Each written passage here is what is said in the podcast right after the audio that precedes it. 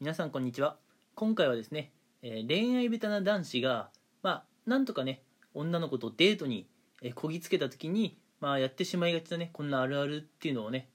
少しお話ししていこうかなと思います。うん、まあ、私自身あんまり女性の方と関わるのがあまり得意ではないんですがその女性の方となんで関わるのが得意じゃないかっていうと会話がね全然続く気がしないんですよ。まあこれまであんまため続いたねあの試しもありませんし、うん、じゃああの大人になって、まあ、学生の頃よりね少しでも話が上手くなったかっていうとそういう自信も正直ちょっとないんですよ、うん。まあ、そんな話下手な男子が、まあ、女性の方とねデートに行くと、まあ、どうなるかってところなんですけれどもまあ皆さん大体想像つくんじゃないですかね。うん。大体やっぱりデートって、まあ、男性の方が結構リードしてくれるイメージってあるじゃないですか、まあ、男性の方が、まあ、デートに誘ったからには、まあ、もちろんねあの行き先とかはあるいは行ったところで何をするかそういったところは、まあ、あらかじめね決めておいてほしいと思いますよ。だってデートに誘ったくらいですからね、うん、それはやっぱデートに誘った側のエチケットですよね、うん、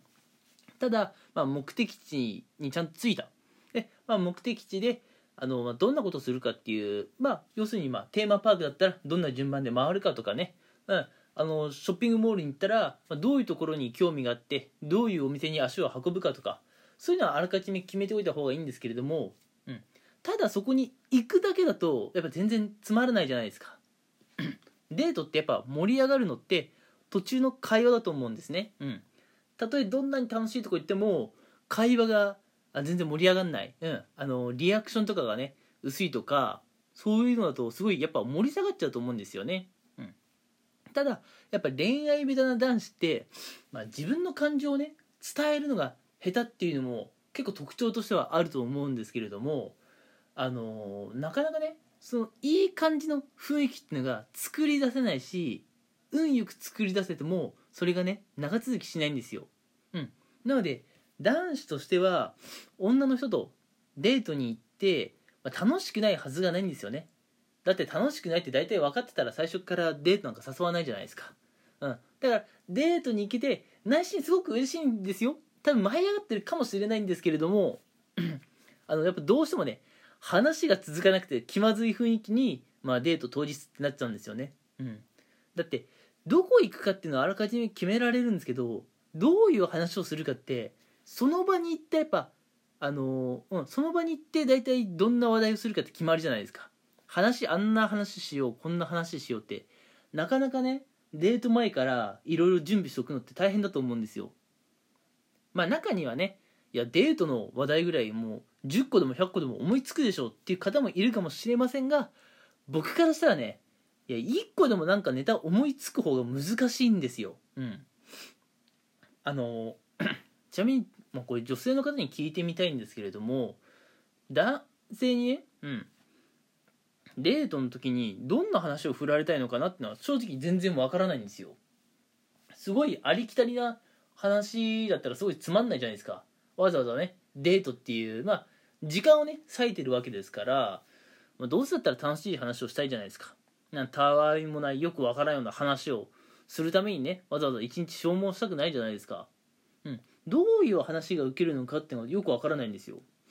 まあ、よく言われるのが、まあ相手のね趣味について話をすればあの結構ね盛り上がるんじゃないかなっていうふうに言われてますよね。うん。いや例えば仮にですよ。まあ女の方がえーまあ、女の方って言い方あんまり良くないですかね。うんすいません。女性の方ですね。はい。女性の方が例えばアニメが趣味だったとしましょう、うん、で、まあ、正直僕はあんまり、えー流行りのアニメとか全然興味ないです、うん、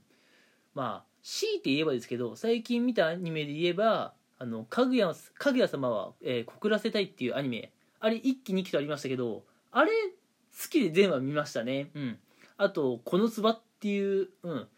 えーアニメの方も見ましたね。うん。ああの2つ結構好きで僕は見てるんですけども果たしてそのアニメの話題がね、えー女性の方と合うかどうかも分かりませんし万が一ね女性の方が好きなアニメを僕が全然好きになれなかった場合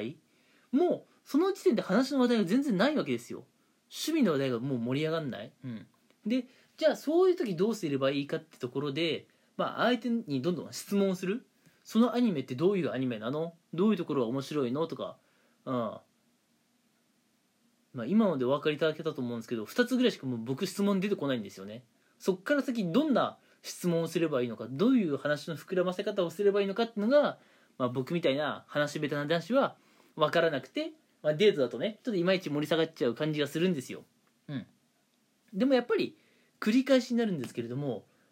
あの男の人ってやっぱデートに行って、まあ、楽し楽しいわけですよ、うん、話下手でもね。内心はすごく楽しい。でデート終わった後もちょっと気まずい雰囲気になっちゃったなっていうふうに反省しつつもやっぱ楽しいしチャンスがあれば次ねもう一回行きたいとかと思うわけですよ、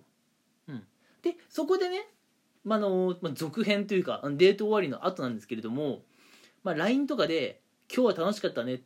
うん、またどっか遊び行こうよっていうふうに、まあ、仮に男性の方から女性に LINE を送ったとしましょう。女性はどう思うんですかねこれって。うん。あのいや今日あんまり話も盛り上がんなかったしリアクションも薄かったし趣味も合わないしそもそも楽しかったか？えもう一回会いたいって本気で思う私はそう思わないけどって思われちゃうんじゃないかな。